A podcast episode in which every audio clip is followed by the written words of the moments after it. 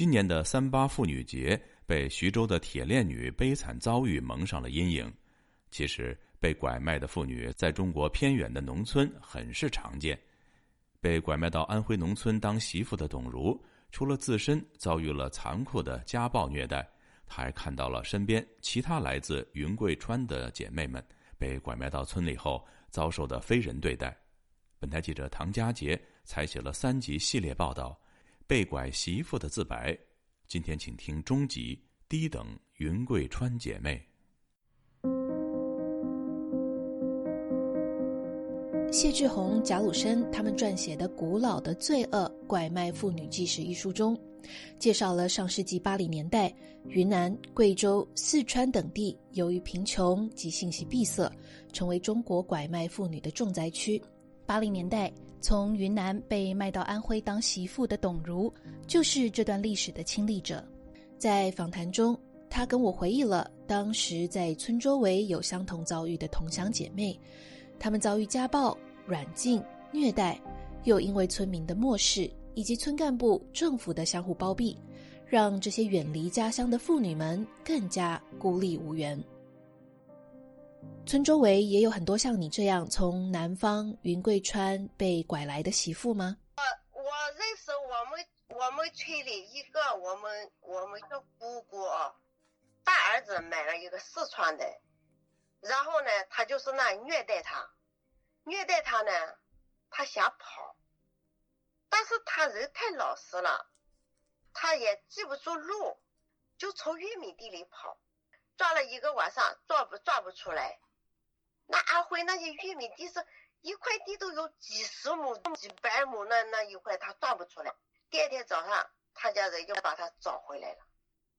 找回来了，就用那个炒菜那个锅铲，就在炉子上烤糊了之后，在他身上，那个那个夏天那个衣服那个布都落到肉里去，睡觉都睡不了。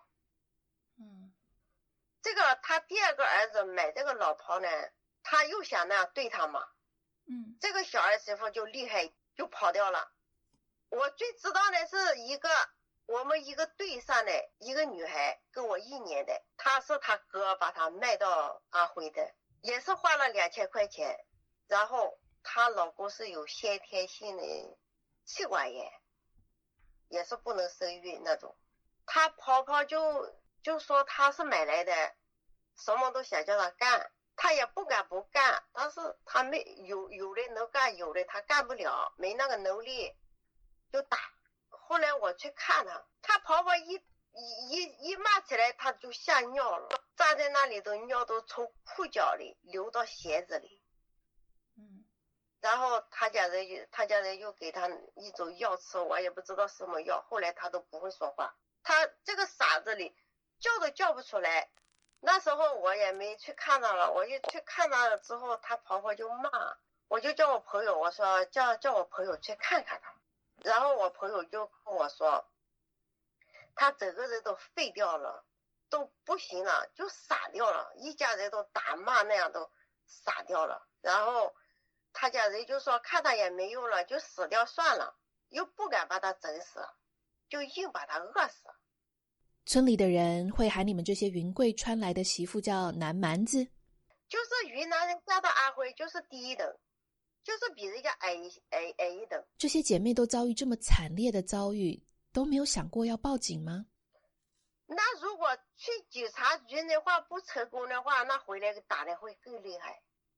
特别是我，像我，我老公他弟弟，就算有点能力，他有人，我就是去警察局，我也搞不过他。这边的政府你不了解，没用的，没有用的，警察局也没有用的，他也不讲道理的，他不会向着你一个外地人的。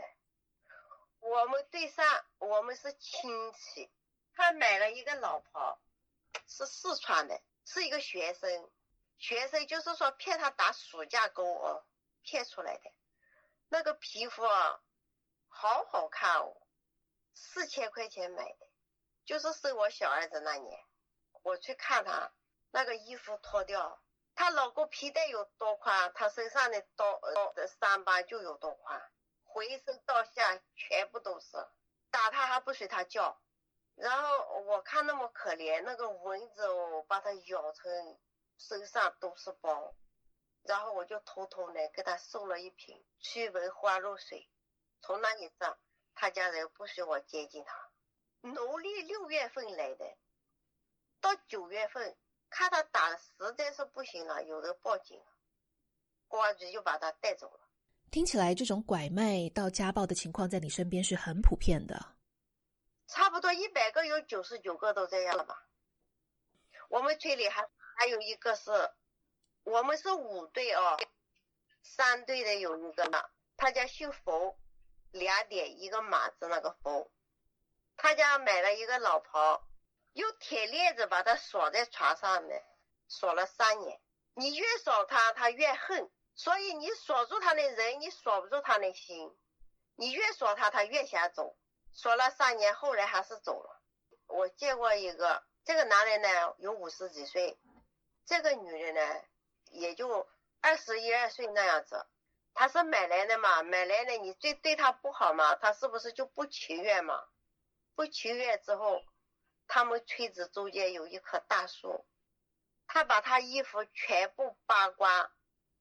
往死里打，打的半死的时候，把他吊在那个树上，衣服连内裤内衣都没穿。徐州八海母亲的事件，你看到了吗？我跟你说，我不敢跟，不管在抖音里，在快手里，我一看到看到那样的，我我就想起我以前，我都不敢看。我一看到那些，我就划过去，我就想到我以前那一幕。反正哎，一言难尽。说不清楚，有时候我睡着，我我我我睡着，心里面睡得迷迷糊糊的，要想起那些事情，我一夜都睡不着了。反正就是一个恨。我儿子叫我不要恨，说你不要恨，你你恨别人，别人不知道，反而你自己心心情不好。